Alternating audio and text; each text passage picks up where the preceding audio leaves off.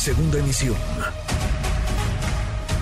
Manuel López San Martín, en MBS Noticias. Le agradezco estos minutos al periodista Ricardo Ravelo, experto en estos temas, temas de seguridad, de narcotráfico. Gracias, Ricardo. Buenas tardes, ¿cómo estás? Bien, buenas tardes, a la orden. Gracias por platicar con nosotros. ¿Qué significa, qué representa, sobre todo después de aquel capítulo negro, de aquella página muy oscura en la historia del combate a la violencia, la inseguridad, el narcotráfico, el culiacanazo en 2019, la detención de Ovidio Guzmán, Ricardo? Sí, pues mira, sí es un golpe que se puede considerar relevante eh, por más de una razón. Primero, por el personaje que es, una una pieza eh, clave del cártel de Sinaloa, y porque además el gobierno federal tenía una cuenta pendiente eh, con la sociedad, este, después de aquel operativo fallido de octubre de 2019 que derivó con la, la orden presidencial de, de, liberar a Ovidio Guzmán. Esta vez eh, el, el, operativo militar fue mejor planeado, más preciso, eh, hay algunas eh, acciones que son similares a las de octubre del 2019, como la reacción que era de esperarse del cártel de Sinaloa, como lo saben hacer, con armamento de alto poder, con violencia, con intentos de derribar aviones comerciales, que eso no lo habíamos visto eh, últimamente en México. Eh, pero creo que la captura, eh, mirándola eh, en el escenario tan complejo del país, eh, con este nivel de violencia desatado, con cárteles que están operando con absoluta impunidad, pues me parece poco. Digo, algo es algo. Después de cuatro años de gobierno donde se ha cuestionado la falta de resultados, me parece que esto es importante, es trascendente, pero no, no es un triunfo frente a la delincuencia organizada no es un triunfo contra la delincuencia organizada. ¿De qué tamaño es en el ajedrez, digamos, del crimen organizado, del narcotráfico en México, Ovidio Guzmán, para dimensionar al personaje? ¿O es más, es más el culiacanazo, es más el mito, es más todo lo estruendoso, eh, lo ruidoso de ese, de ese caso que el poder que realmente tiene, o sí lo tiene? Bueno, quitando a un lado estos, estos elementos que inflan la realidad, el ruido, este, la fama que alcanzó, el escándalo político, etcétera, etcétera, limpiando un poco toda esa, toda esa neblina, nos queda un personaje que ocupaba una posición eh, de liderazgo en, uno de los bloques de cártel de Sinaloa. Él no es el cártel de Sinaloa, él es una pieza de ese grupo criminal que en efecto es muy poderoso porque está considerado que opera en más de 100 países y que tiene una infraestructura este, operativa eh, muy poderosa, fuerte, y un, eh, esquema financiero bastante sólido que hay que decirlo ha sido pues muy poco golpeado en, estos cuatro años de gobierno es decir eh, es un cártel que, que, apenas le han quitado una pieza importante en los últimos en los últimos años diríamos que dos una con en el sexenio de Peña Nieto que fue la captura del Chapo Guzmán y esta, que es la captura de su hijo, como, como cabezas relevantes. Fuera de eso, el cártel de Sinaloa se ha mantenido prácticamente intocado desde el gobierno de Vicente Fox, cuando el Chapo se fugó del penal de Puente Grande. De tal manera que creo que el cártel, después de la captura del Chapo, se reorganizó en cuatro bloques.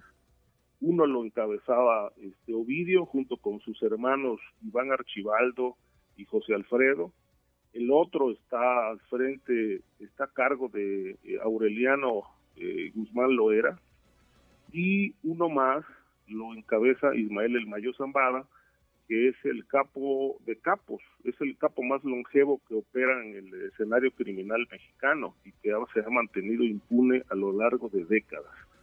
También existe una cuenta pendiente del gobierno de aclararnos a la sociedad qué pasó con Juan José Esparragosa Moreno el Azul, que era pieza de este grupo, que fue declarado muerto hace cinco años por los familiares, pero que ninguna autoridad, ni mexicana ni extranjera, ha confirmado si está vivo o no.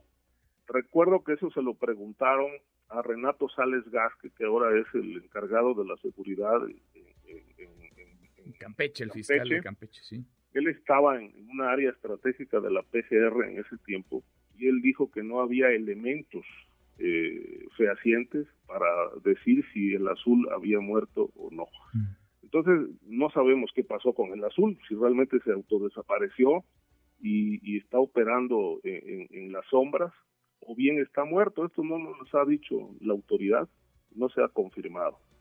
Entonces, el cártel pues se mantiene y eh, se mantiene de pie, no es un golpe que los desarticule, creo que sí, no se puede decir que sea, que no signifique nada, yo creo que sí, porque Ovidio es una, una figura emblemática de una familia que históricamente se han dedicado al narcotráfico, pero de esto a que sea un, un gran triunfo frente al crimen, pues no lo es, este, porque bueno, tenemos un escenario desastroso, este que pues es muy perturbador. Veo como añadido que en los, en los últimos días, se hace unos días se detuvo al, al hermano del Mencho y ahora Ovidio. Eh, ¿Significará esto un cambio de estrategia del gobierno federal? Pues no lo sabemos. Lo que sí vamos a seguir observando o hay que observar es que si esta política de capturar a capos y de descabezar organizaciones tiene continuidad, pues entonces estaríamos ante un cambio de, estrategia, este, sin duda. Sin duda, sin duda. ¿Qué te dice que la detención, que el operativo se dé a unos días de que llegue a México el presidente de Estados Unidos, Joe Biden? ¿Tendrá algo que ver? ¿No tiene que ver? ¿Cómo lo lees, Ricardo? Mira, eh, puede ser una coincidencia, pero en, esto no hay coincidencias. Eh, yo creo que la, visita de Joe Biden eh, significa bastante para México y es solamente un botón de muestra que le está mandando un mensaje al gobierno norteamericano de que se están haciendo las cosas, eh, se están se está actuando contra el crimen organizado. Estados Unidos tiene mucha preocupación, sobre todo por el tráfico de fentanilo, que pues ha ocasionado muertes el año pasado tan solo de 100 mil personas por sobredosis. Y uno de los grupos que más exporta fentanilo es precisamente Sinaloa, a través de los puertos mexicanos. Esto hay que decirlo, fue parte también de una estrategia desde el año pasado, cuando estuvo por acá, por México, la señora Kamala Harris, la vicepresidenta, que le pidieron al gobierno federal militarizar los puertos y las aduanas. A eso respondió este cambio de estrategia del gobierno federal.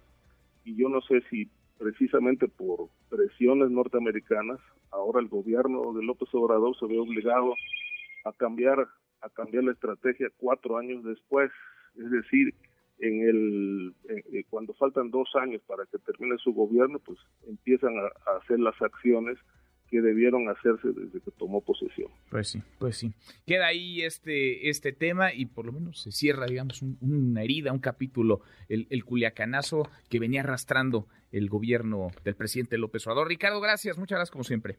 Como siempre, gracias, hasta luego. Gracias, muy buenas tardes redes sociales para que siga en contacto: Twitter, Facebook y TikTok. M. López San Martín.